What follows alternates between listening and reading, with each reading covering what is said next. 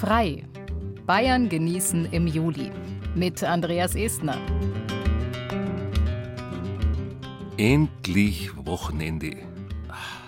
Endlich frei. Aber haben Sie wirklich frei? Also, so richtig? Es ist ja manchmal so eine Sache mit dem Freihaben.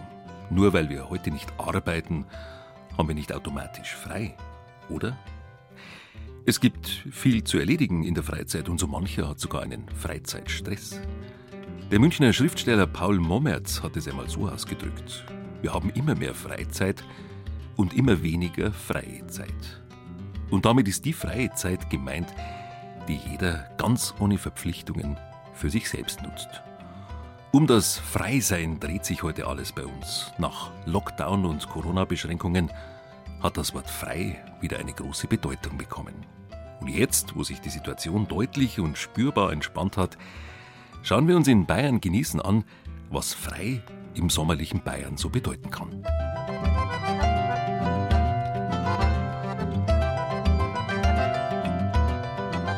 Freies Kochen in Mittelfranken, warum sich immer mehr Menschen Küchen im Freien bauen. Freie Fahrt in Unterfranken, wie Ballonfahrer die Freiheit spüren. Freie Trauungen in Oberfranken, warum immer mehr TraurednerInnen den Pfarrer ersetzen. Freies Wandern in der Oberpfalz, wo sich Naturfreunde frei fühlen. Freier Flug in Oberbayern, warum Modellflugzeuge Freiheit bedeuten können. Freies Kleiden in Schwaben, wie Schneider im 16. Jahrhundert Mode gemacht haben. Freies Leben im Bayerischen Wald, warum die Freibauern auf der Frat schon im Mittelalter steuerfrei waren. Freuen Sie sich auf eine freie Stunde mit Bayern genießen.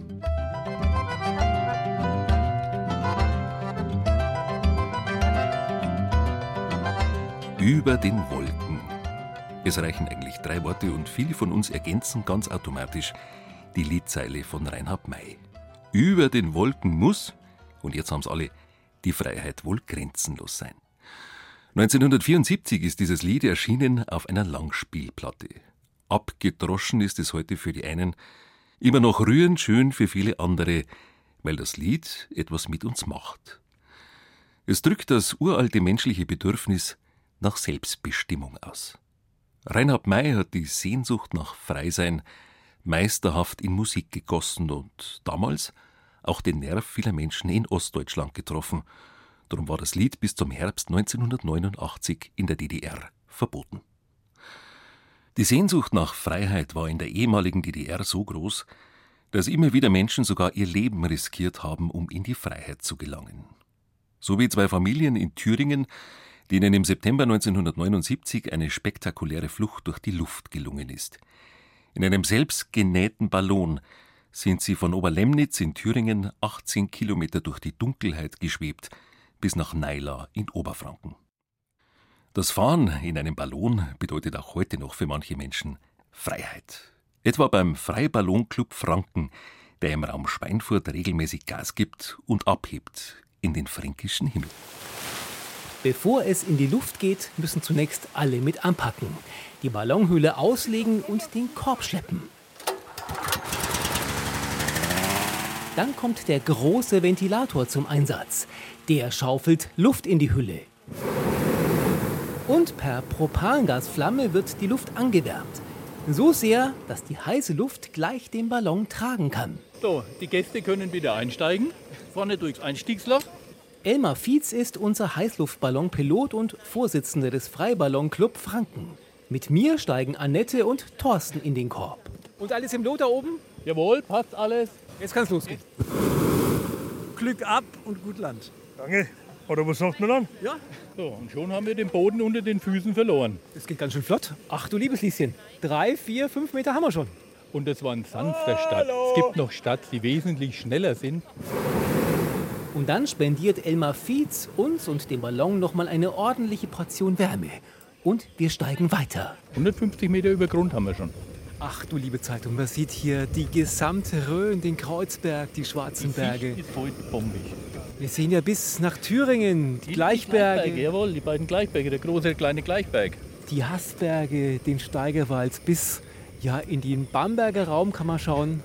Und nun liegt Schweinfurt vor uns. Wenn man da runter guckt, die Höhe, ist das ein Problem? Nö, komischerweise nicht. Das ist ein bisschen wie auf dem Balkon, gell? Mhm, ja. Und das Schöne ist, man kennt alles. Das ist, glaube ich, das Schöne, auch dass man seine eigene Gegend kennt. Und man von oben sieht. Ganz eine andere Perspektive. Ganz anders.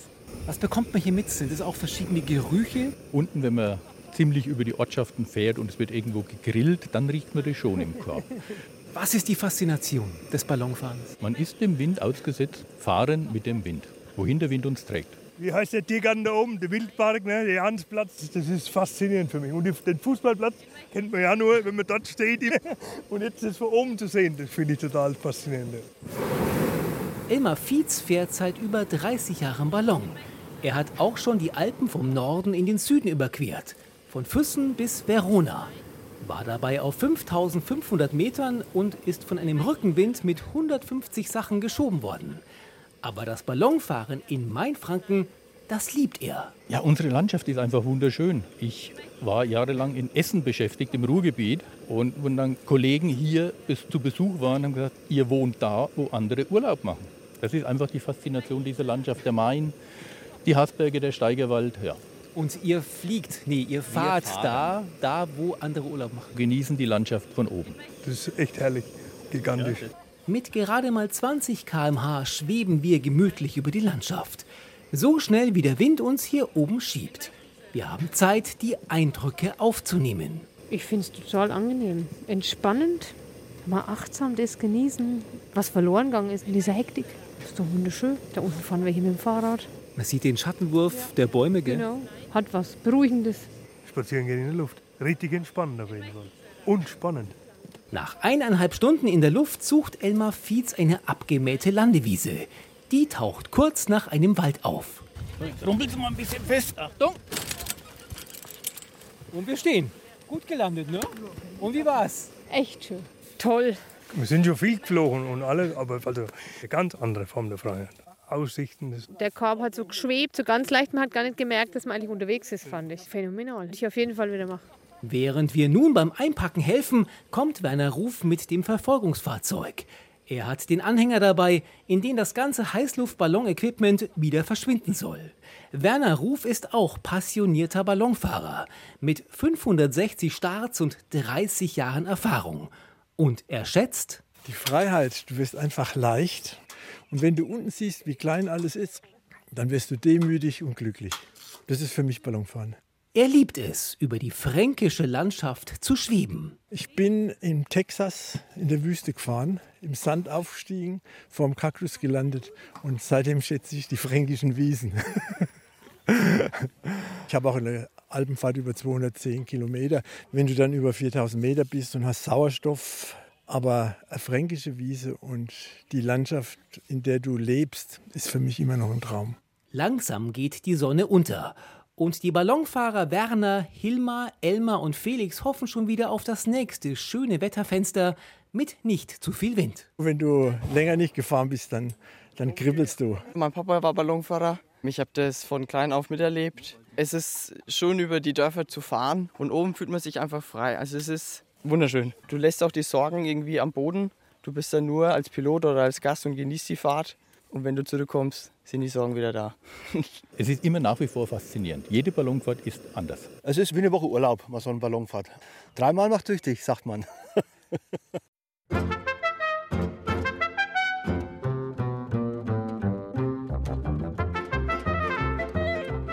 Eindrücke vom Freisein finden Sie auch auf unserer Bayern genießen Seite.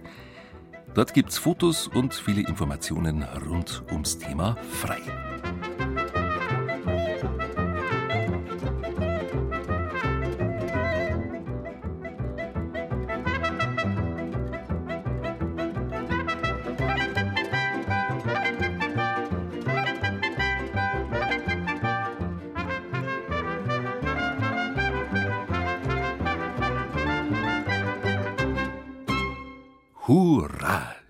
Europameister. Und zwar unter anderem im Grillen. Nirgendwo anders in Europa glüht in den Gärten mehr Holzkohle als in Deutschland. Im Schnitt heizt jeder von uns 19 Mal pro Jahr den Grill an. Sogar im feuchtkalten Corona-Frühling haben manche Grills geraucht, weil das Grillen im eigenen Garten zu Lockdown-Zeiten eine der wenigen Freiheiten war. Essen im Freien zuzubereiten hat für viele einen ganz besonderen Reiz. Kochen unter freiem Himmel ist ein neuer Trend, der auch in Bayern immer mehr um sich greift. Und dabei wird kein Aufwand gescheut. Was haben wir jetzt Temperatur hier? Jetzt haben wir knapp über 100 Grad. Allerdings auf der Kohle sind natürlich schon höhere Temperaturen. Thomas aus Nürnberg ist in seinem Element, beziehungsweise steht vor einem besonderen Grillelement, einem Monolith, der dank einer Keramikschicht die Wärme der Holzkohle besonders lang konserviert und gleichmäßig verteilt.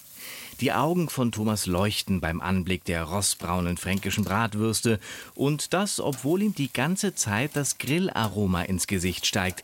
Äh, nein, Korrektur, weil es ihm ins Gesicht steigt. Das ist ja der Rauch, der Ah, wenn ich auch irgendwo spazieren gehe und ich rieche Rauch und dann denke ah, da grillt einer, wunderbar. Ach, schon Ihre Leidenschaft grillen? Absolut, oder? absolut. Ich habe zu Hause sieben verschiedene Grills, also Wassersmoker, normalen Smoker, einen Pizzaofen, normalen Gasgrill, eine Plancha, wo man also dann bei 300 Grad wird die erhitzt und dann kann man da Gemüse drauf dünsten. Also ich bin da ja, vielleicht ein bisschen crazy, aber es macht mir unheimlich Spaß. Jeder Profi und Hobby-Barbecue-Meister genießt es, das gesellige Zubereiten im Freien. Manche schwören auf den Rost über der Feuerschale, andere pflegen eine innige Liebesbeziehung zu ihrem Elektro-, Gas- oder Holzkohlegrill. Klar, mit steigenden Temperaturen verbringen wir mehr Zeit im Freien. Da ist es nur nachvollziehbar, auch das Essen nach draußen zu verlagern, wer die Möglichkeiten dazu hat. Aber für die eingefleischten Grillfans gilt sowieso, die draußen Grillsaison dauert von Januar bis Dezember. Mehr geht nicht. Obwohl, doch. Das ist die Außenküche. Jetzt in zwei verschiedenen Modularten mit verschiedenen Lackoberflächen, mit bestimmten Modulen zum Öffnen wie so ein Wok, ne? Das ist ein Wok, ja. So, es da hast du hier so einen, nennen wir es mal, Gaszuführer, um die Hitze zu komprimieren. Und somit schaffst du halt dann gezielt hohe Temperaturen auf deine Wokpfanne. Daniel Stadler ist Kachelofen- und Luftheizungsbaumeister und betreibt im Norden von Nürnberg seine Ofenlounge. Er sieht einen aktuellen Trend, der dahin geht, die gesamte Küche und alle damit verbundenen Tätigkeiten ins Freie zu verlagern. Also wir haben Elemente, wie jetzt den Monolith-Element, dann die Sternenküche, das ist einfach nur eine offene Feuerstelle im Außenbereich, wo du halt dann Gulaschpott einhängen kannst, wo du Schienen einsetzen kannst, um darin auch zu grillen, wo du einen Drehspieß als Vorrichtung mit einbauen kannst. Kühlschrank gibt es auch? Ja. Kühlschrankelement, dass du natürlich, wenn du draußen bist, den Weg immer nicht nach innen finden musst, um dein kühles Bier, dein Wasser etc. zu genießen. Dazu Abfallentsorgung, Arbeitsplatten und auch der Abwasch lässt sich draußen durchführen. Daniel Stadler freut sich schon, denn er wird in wenigen Tagen bei sich selbst draußen so eine Küchenzeile bauen. Die hierbei verwendeten Materialien müssen natürlich bestimmte Anforderungen erfüllen, witterungs- und wetterbeständig sein. Das gilt natürlich auch für die Laune der jeweiligen Köchin oder des Grillmeisters. Und was ist mit der Pflege?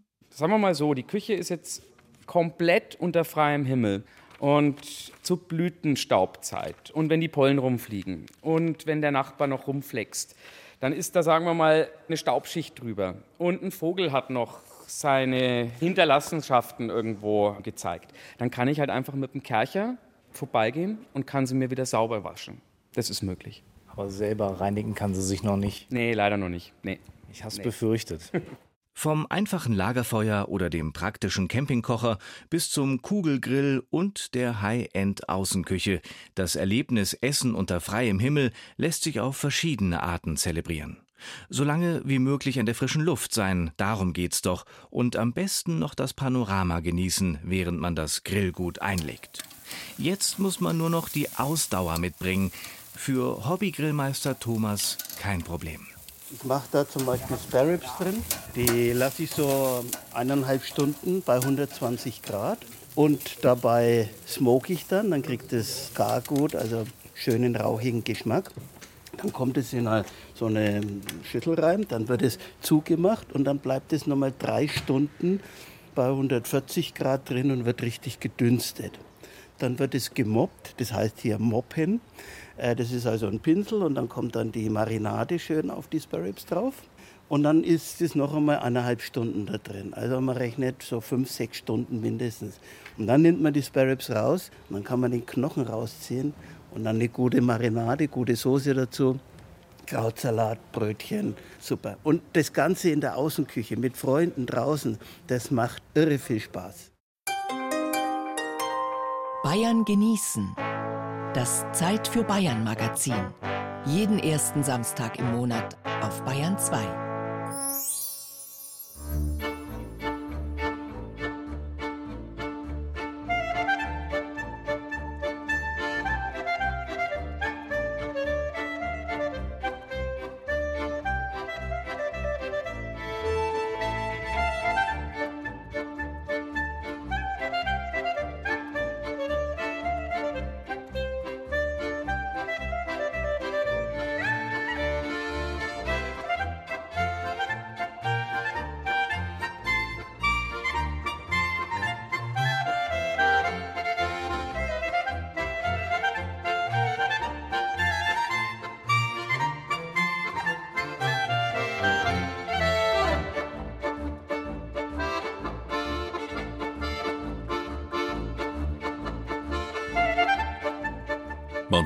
wer verheiratet ist, sei nicht mehr frei. Ob das so ist, muss natürlich jede Ehefrau und jeder Ehemann selbst entscheiden oder noch besser jedes Paar gemeinsam. Die Entscheidung für die Ehe sollte immer frei sein, von vornherein. Der Tag, an dem ein Paar in die Ehe geht, der hat seit ein paar Jahren aber immer noch mehr mit Freiheit zu tun, weil sich mittlerweile viele Brautpaare für eine freie Trauung entscheiden ohne Kirche.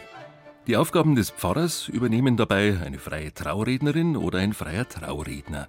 Und die haben in Bayern mittlerweile viel zu tun. So wie Larissa Fiedler in Bamberg. Sie hält Traureden an den schönsten Orten in Oberfranken. Wir sind hier im wunderschönen Bamberg, oben am Kloster Michelsberg. Das ist einer der schönsten Orte, die wir da in Bamberg haben, weil man da einfach einen wunderschönen Ausblick auf die Altstadt hat gehört definitiv zu einem meiner Lieblingsorte hier. Larissa Fiedlers Blick wandert über die historischen Dächer der Stadt, die sich über sieben Hügel erstreckt. Der Dom zeigt sich aus dieser erhöhten Perspektive in seiner ganzen Pracht. Im Hintergrund thront die Altenburg.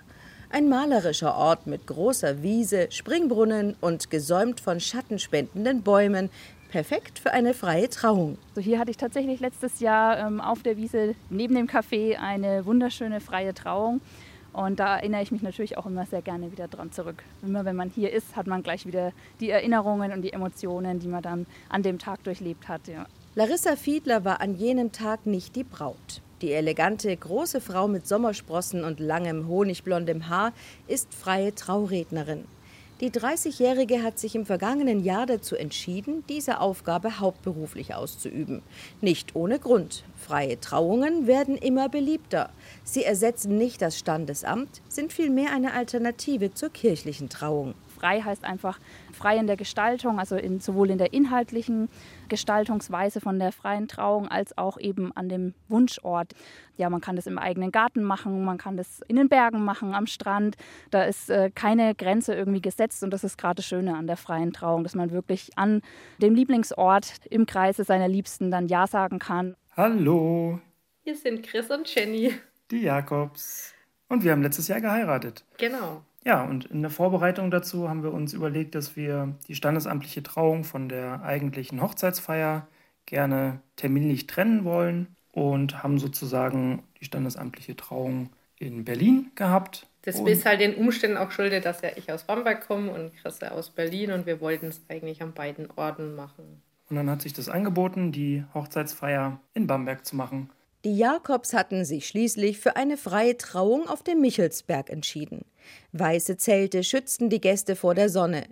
Im vordersten Zelt, dessen Rückwand abmontiert worden war und den Blick über Bamberg freigab, stand Larissa Fiedler und hielt ihre etwa 45-minütige, liebevoll ausformulierte Traurede. Vorausgegangen waren mehrere Treffen mit Chris und Jenny, eines davon dauerte fünf Stunden.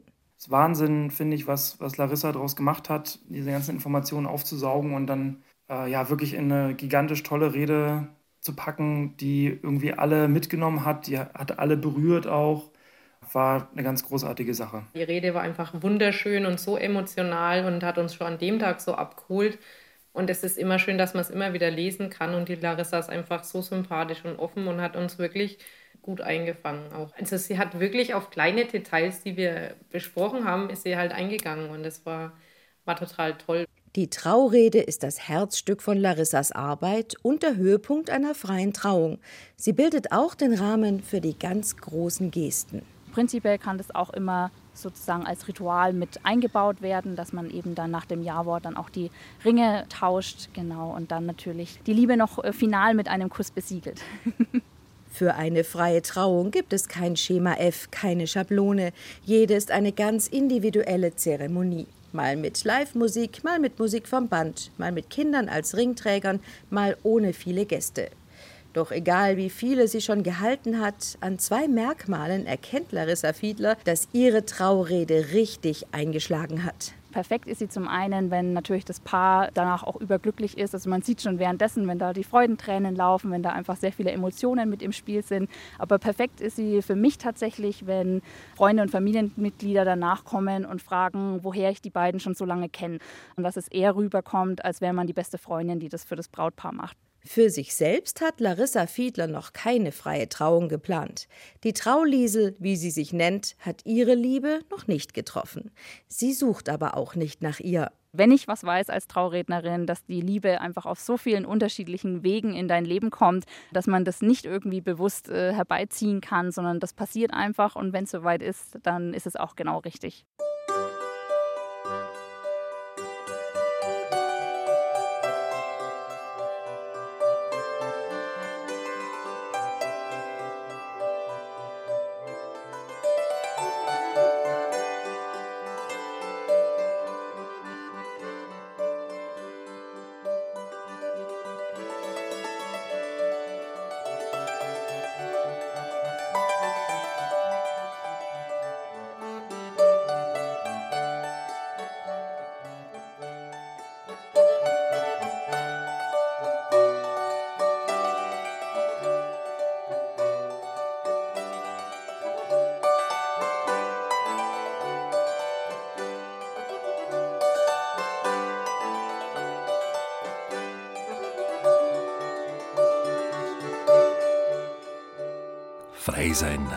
Bedeutet für jeden etwas anderes. Freiheit erlebt jeder anders und jeder hat seine eigenen Wege zum Freisein. Und manche sagen, die Freiheit beginnt im Kopf. Sicher ist dabei, dass jeder von uns ab und zu den Kopf frei bekommen muss. Vom Beruf, von Sorgen und Bürden des Lebens oder von der gewaltigen Flut an Informationen, die uns jeden Tag überschwemmt. Den Kopf frei bekommen – das gelingt vielen Menschen in der Natur. Es hört sich banal an, ist es aber nicht. Schon Friedrich Nietzsche hat eins gesagt, in der Natur fühlen wir uns so wohl, weil sie kein Urteil über uns hat. Frei sein in der Natur, das geht sogar im Verein. Das Haus der Regensburger Naturfreunde in Schönhofen im Westen des Landkreises steht hoch über dem Ort. Man sieht die typischen Kalkfelsen dieser Gegend. Eine Schafherde weidet gegenüber, unten liegt der Fußballplatz des Ortes und vor allem das Tal der Schwarzen Laber, schwärmt Roman Dotzer, dessen Eltern schon bei den Naturfreunden waren. Das Haus liegt am Rande von einem Naturschutzgebiet, ist eine exponierte Lage. Dadurch hat man einen sehr schönen Ausblick ins Labertal rein. Und im Labertal kann man eben schön wandern. Radfahren kann man sehr gut und auch Kletterfelsen sind in der Nähe. Wir haben auch bei uns unterm Haus einen Kletterfelsen, der für Mitglieder so ein bisschen zum Schnuppern gedacht ist. Da ist ein kleiner Klettersteig mit drin.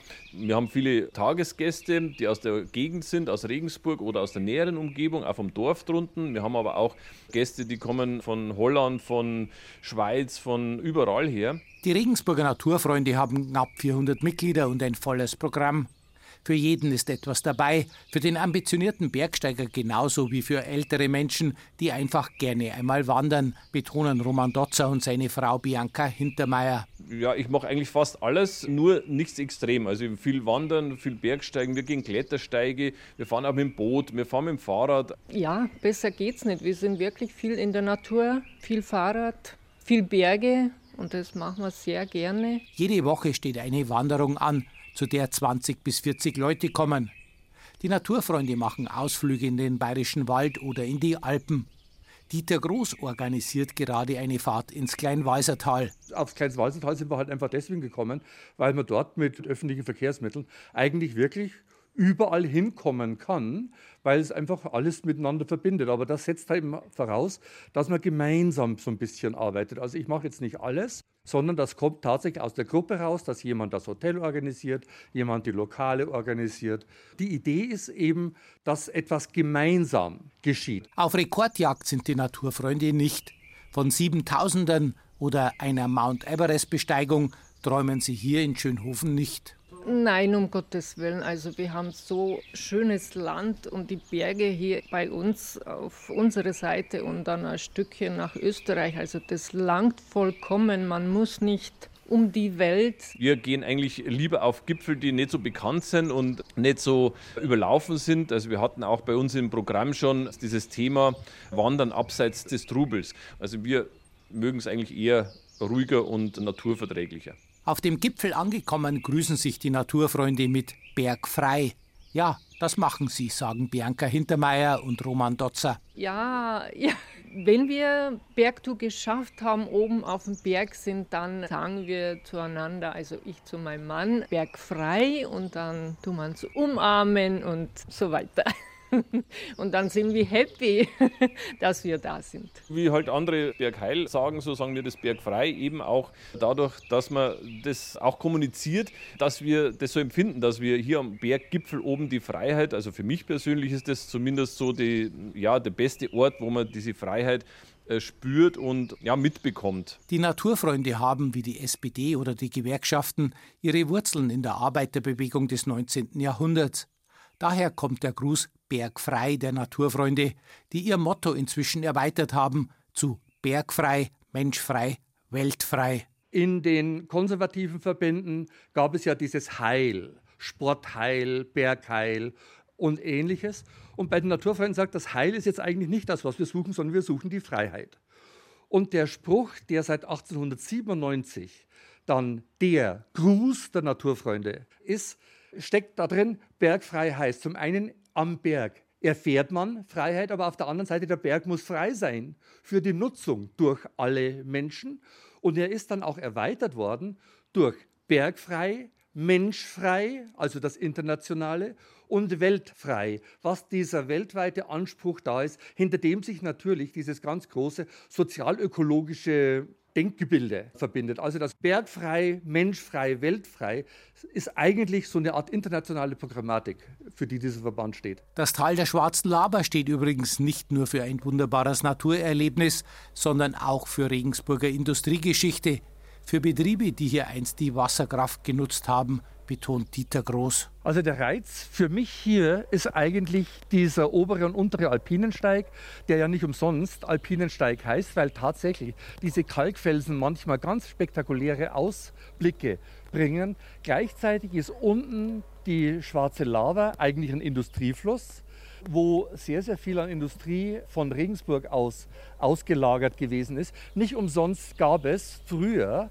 dann das Allinger Bockerl, das dazu geführt hat, dass man eben dann weit in die Laber reinfahren konnte, weil es eben Industriegelände auch gewesen sind.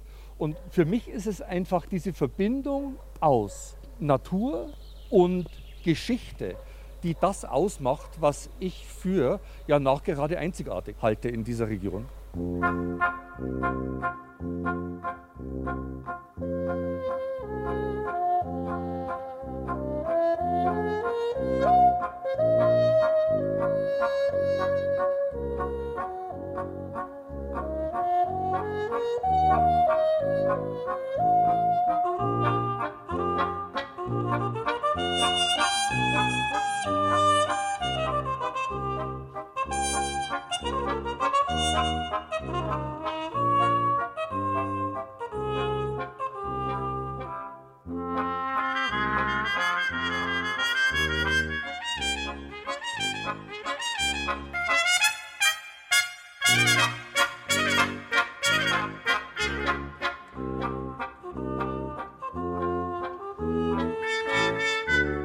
Manchmal möchte man einfach davonfliegen.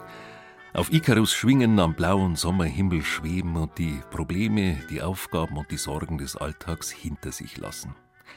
Wenn es Ihnen auch manchmal so geht, sind Sie damit sicher nicht allein. Das Fliegen ist seit der griechischen Antike ein Bild für das Freisein. Ikarus und Daedalus waren es, die in einem Labyrinth auf der Insel Kreta gefangen waren. Der Sage nach hat Daedalus aus Federn und Wachs Flügel für sich und seinen Sohn gebaut, für die Flucht in die Freiheit. Tragisch, dass Ikarus im Übermut so hoch hinaufgeflogen ist, dass die Sonne das Wachs seiner Flügel schmolz und er ins Meer stürzte. Zu seinem Andenken wurde die Insel Ikaria nach ihm benannt. Und nicht nur die. Im oberbayerischen Pfaffenhofen an der Ilm gibt es seit 1978 den Modellbauclub Ikarus, der mit seinen selbstgebauten Flugzeugen auf eine ganz eigene Art die Freiheit sucht. Eine Valiant Verbrennermotor 7,2 PS, Spannweite 2,75 Meter, normalerweise eine Schleppmaschine für Segelflugzeuge, heute aber mal im Alleinflug unterwegs. Erst ein Looping und gleich danach eine Rolle, das heißt der Flieger dreht sich um die Längsachse. Der Himmel ist wolkenlos, doch optimales Flugwetter sieht anders aus. Der Seitenwind macht den Mitgliedern des Modellbauclubs Icarus zu schaffen. Bisher traut sich nur Wolfgang in die Luft. Wer sitzt da vorne drin mit der Sonnenbrille? Ja, das bin ich. Ich sehe es schon. ja.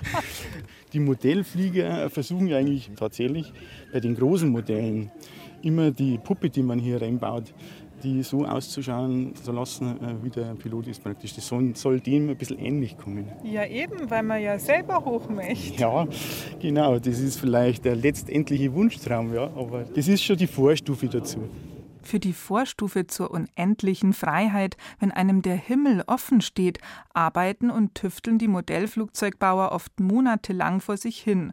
Und dann, wenn es soweit ist, darf bloß nichts schiefgehen. Das ist ja mittlerweile Routine. Wenn du es natürlich das allererste Mal machst mit dem ersten Modell, das du ein halbes Jahr zusammengebaut hast, dann tust du natürlich bei den ersten Kunststücken schon schwerer, ne? weil du hast natürlich Angst, das Ding zerbricht dir in der Luft. Ja? Das dann müssen wir immer zu dritt sein.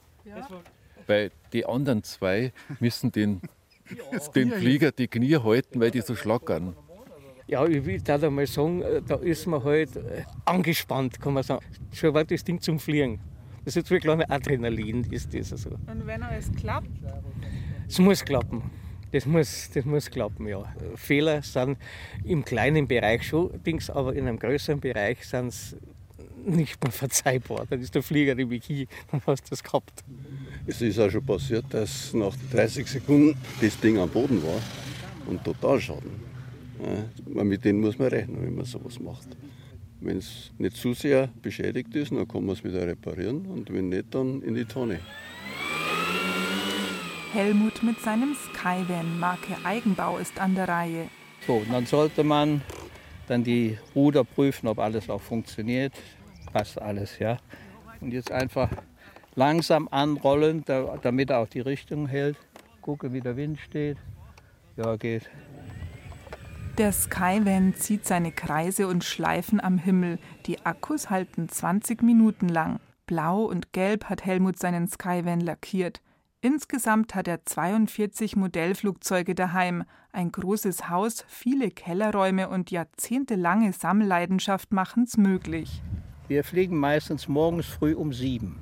Dann sitzt da vorne ein Hase, der freut sich, dass wir kommen und dann geht er fressen. Ja? Und dann ist meistens windstill und dann fliegen wir anderthalb Stunden und das ist toll. Das ist Freiheit, ja. Sehen Sie, Sie müssen arbeiten. Wir haben immer Urlaub. Das ist für uns der Begriff Freiheit. Für mich ist die, die Freiheit, das ist die Ruhe. Die Faszination war immer schon das, dass wir früher da wochenlang im Winter da gesessen sind und haben die, die Dinge noch selber bauen müssen. Aber mein Modellbestand ist jetzt noch fast 80 Prozent selbstgebaute. Das ist meistens über den Winter gebaut. Und wenn dann im Frühjahr, wenn dann es wieder Flugwetter ist, das Ding geht in die Luft und bleibt oben, das ist meine persönliche Freiheit dann. Die Männer haben sich vor dem Auto von Klaus versammelt. Der packt gerade einen Flieger aus, der erstmal zusammengebaut werden muss. Die sind unbandig groß. Für die geringe Spannweiten hat der eine riesige Flächentiefe, ich glaube 50 cm. Das der Flieger heißt Leprechaun und übersetzt heißt das auf Deutsch Kobold. Der Flügel ist auch wieder CNC gefräst. Das heißt, das macht eine Maschine. Aber irgendetwas stimmt nicht. Klaus zieht seine Kollegen zu Rate. Der Flügel lässt sich nicht montieren. Ein Kobold hat eben seinen eigenen Kopf. Es klemmt gewaltig. Wir sollten den leicht ein bisschen an die Flanken anschleifen. Oder das abziehen. da ein bisschen. mit der Klinge abziehen. Aber jetzt meine ringt's. Jetzt zeigt sich der Modellbauclub Sport in seiner ganzen Trag- und Spannweite. Die Sammelleidenschaft, das Bauen, Tüfteln und Reparieren, Sinn für Technik, Ehrgeiz, Ausdauer, Feingespür, haargenaues Arbeiten, der Zusammenhalt unter den Flugkollegen, Geduld und gute Nerven braucht's, gerade jetzt, wo es einfach nicht passen will. Ja, da geht nichts. Das Holz hat sich verzogen, die Luftfeuchtigkeit ist zu hoch. Klaus und seine Flugkollegen geben auf. Jetzt hilft nur noch eins: Humor. Tja, was machen wir jetzt? Einpacken. Die Freiheit genießen und einpacken.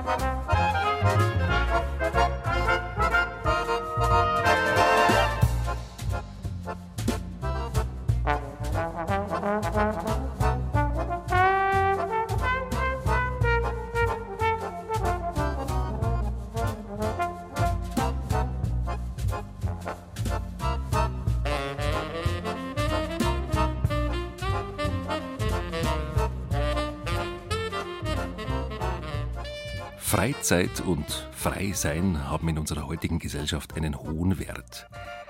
Für die Menschen im mittelalterlichen Bayern hatte das Wort frei aber noch eine höhere Bedeutung, denn es gab viele Unfreie.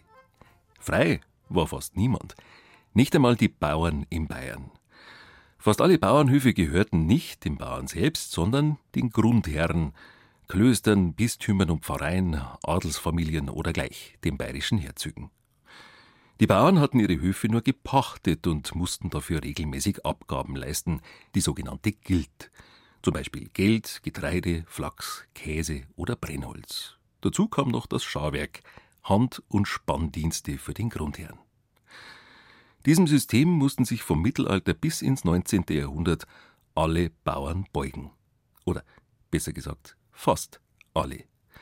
Es gab nämlich auch einige wenige Freibauern, wie auf dem Hochplateau bei Draxelsried im Bayerischen Wald. Schon im 13. Jahrhundert wurde der Bauer auf der Fratt aus der Leibeigenschaft entlassen. Außergewöhnlich. 700 Jahre später spürt man noch immer das Freiheitsgefühl, trotz der vielen Arbeit. Alexandra Geiger räumt das Frühstücksgeschirr ab. 30 Urlaubsgäste des Gutsgasthofs muss sie jeden Morgen verköstigen. Danach geht's nahtlos weiter mit Arbeiten, denn zur Fahrt gehört auch ein Wirtshaus. Gulasch, Schweinebraten, Haxe, Rindfleisch, Obroten, dann Leberknil machen, alles nicht in einer Hightech-Küche, sondern auf einem ausladenden gusseisernen Ofen, wo man auch noch regelmäßig Holz nachlegen muss. Knödelspätzle, alles wird selbst gemacht und Fertigsoßen kennt Nikolaus Geiger Senior höchstens vom Hören sagen. Wenn man die eigene Küche weiß, weil gekocht wird, dann kennt man das schon ein wenig. Und Fertigsoßen schmeckt einfach nicht so. Nein. Er kann sich's ebenso wie die Wirtshausgäste schmecken lassen, wenn er von der Waldarbeit heimkommt. Der 70-Jährige bewirtschaftet 400 Tagwerk Wald und 40 Tagwerk Wiesen, nur allein mit Sohn Nikolaus Junior. Viel Arbeit also auch hier. Ja, schon, aber es haut ganz gut hin.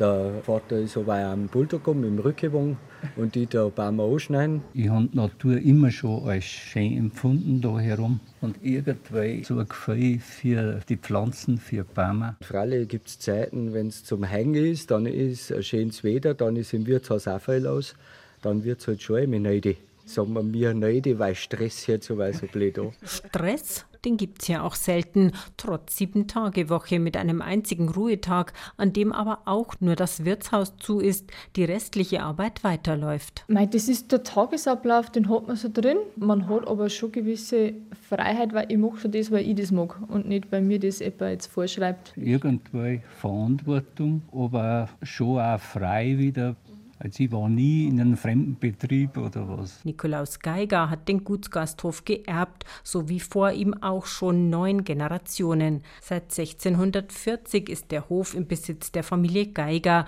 aber das Gefühl, sich hier trotz viel Arbeit frei zu fühlen, das weht schon seit dem 13. Jahrhundert über das Hochplateau.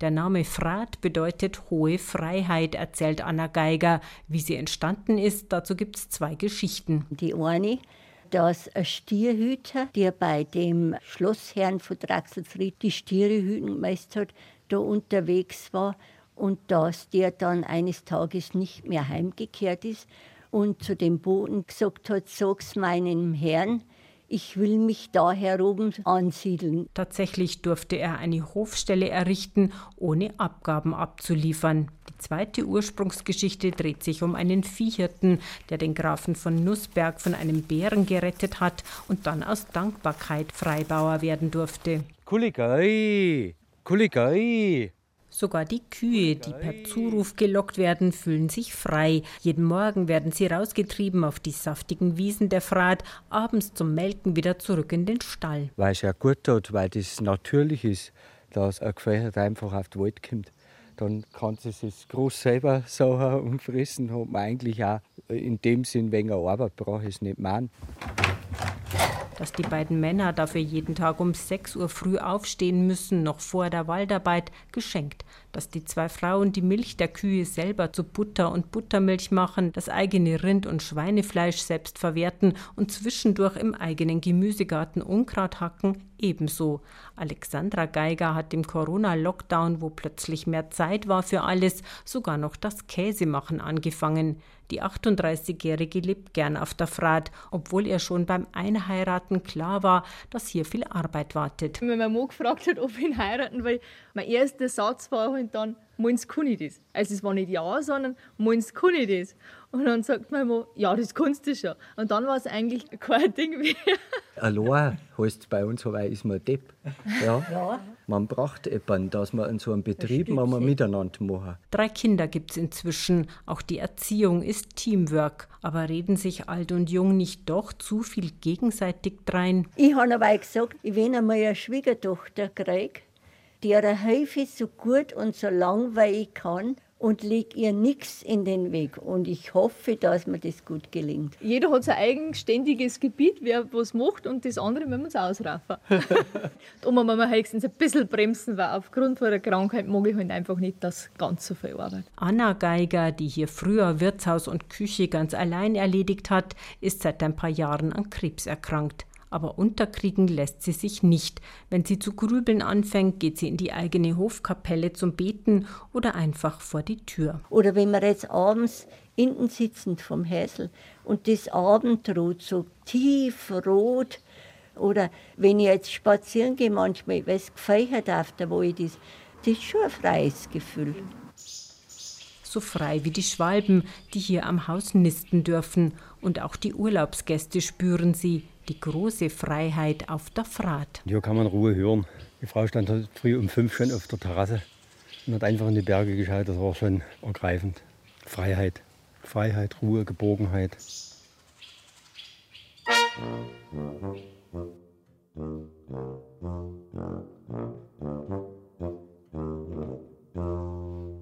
Musik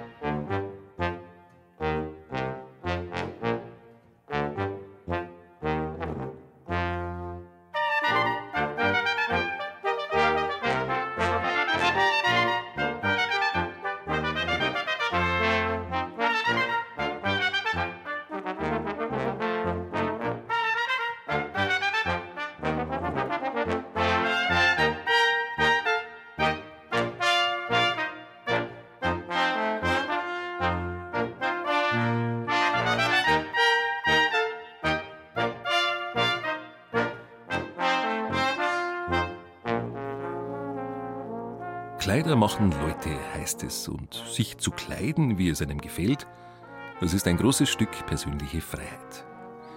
Das Beispiel des Augsburgers Matthäus Schwarz zeigt uns das. Der nämlich stand vor rund 500 Jahren im Dienste des Hauses Fugger und war eine gut gestellte Persönlichkeit. Schon als junger Mann nahm er sich die Freiheit, seine aufwendigen Garderoben von einem Maler im Bild festhalten zu lassen, und zwar über Jahre hinweg. Daraus wurde ein einzigartiges Modetagebuch aus dem 16. Jahrhundert. Damit war er wohl so etwas wie der erste Modeblogger seiner Zeit. Sein Modetagebuch ist ein einzigartiges kulturhistorisches Dokument. Ein feuerrotes Wams aus glänzendem Stoff, dazu hochgeschoppte Hosen aus weißer Seide, eine lindgrüne Jacke mit voluminösen Puffärmeln, dann wieder ganz seriös mit einem Mantel aus schwarzem Tuch und Pelz besetztem Kragen. Matthäus Schwarz legte Wert darauf, sich besonders und gern auch auffällig zu kleiden. Am 20. Februar 1520, an seinem 23. Geburtstag, ließ er, der Hauptbuchhalter des reichen Jakob Fugger sein Kleidungsbüchlin anlegen, eine Pergamenthandschrift, in der er immer wieder seine neueste Garderobe vorführt. Das ist komplett einzigartig, dieses Kleidungsbüchlein des äh, Matthäus Schwarz. Etwas Vergleichbares aus der Zeit gibt es nicht, dass ein Mensch sich vornimmt, seine Kleidung zu dokumentieren über einen längeren Zeitraum und dabei notiert, welcher Anlass es gewesen ist, wie alt er gewesen ist und aus welchen Materialien die jeweiligen Kleidungsstücke bestehen. Das hat es in dieser Form noch nicht gegeben und dass das ein einzelner Mensch gemacht hat, ist ja singulär. Christoph Emmendörfer, der Leiter des Augsburger Maximilian-Museums, ist Fan des Büchleins, das gerade mal so groß ist wie ein modernes Smartphone. Emmendörfer war es auch, der das Stück zu einer Ausstellung an seinen Entstehungsort Augsburg geholt hatte, denn eigentlich ist es mittlerweile im Besitz des Herzog Anton Ulrich Museums in Braunschweig. Die Darstellungen des Büchleins zeigen einen stolzen Mann, der zur obersten Augsburger Gesellschaft gehört und sich die Freiheit nimmt, einen eigenen Stil zu pflegen und diesen auch im Bild festzuhalten. Man hat nur die Kleidung festgehalten in diesem Buch, die zu bestimmten Anlässen neu angefertigt worden ist. Er hatte dafür einen Künstler beauftragt, Narziss Renner, ein Miniaturmaler, mit dem er die Details besprochen hat. Und der Narziss Renner hat sich die Kostüme angeschaut, gewissermaßen diese porträtiert und auch äh, natürlich den Matthäus Schwarz jeweils dann mit seinem unterschiedlichen Haarschnitt und äh, dem Barett, was er trug und ähnliches, dann dargestellt. Es war ein Gemeinschaftswerk. 40 Jahre lang führt Matthäus Schwarz sein Modebüchlein, die Geschichte seines Lebens quasi.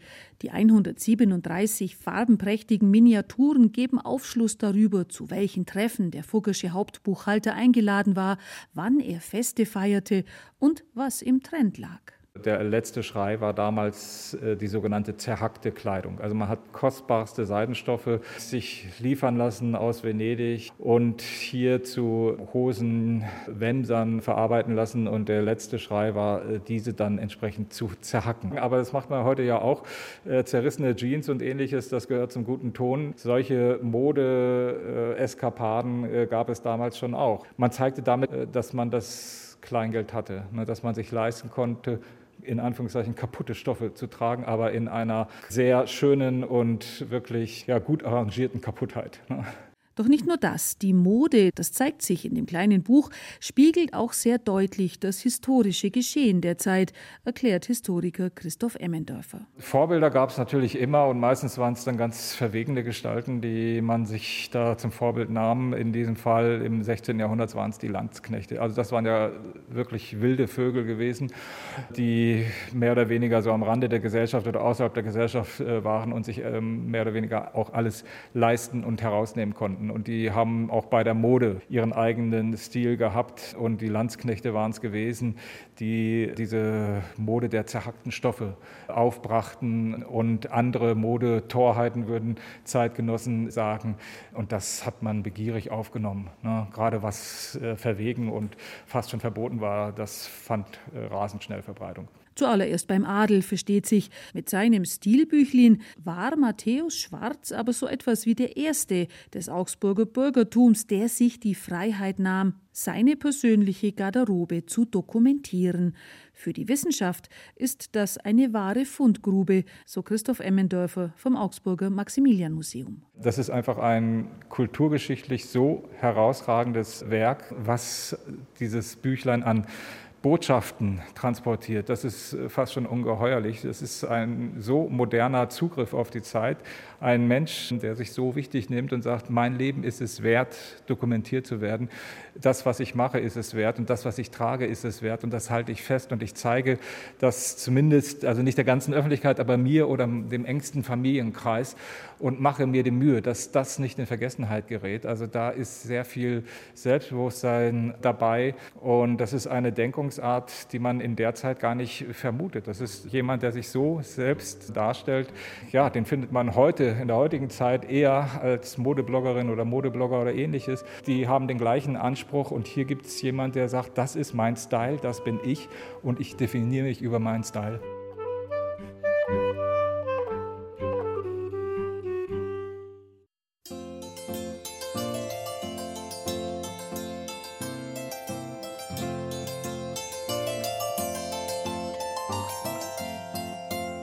Wenn Sie an diesem Wochenende nicht frei haben, dann gönnen Sie sich doch bitte wann anders einen freien Tag.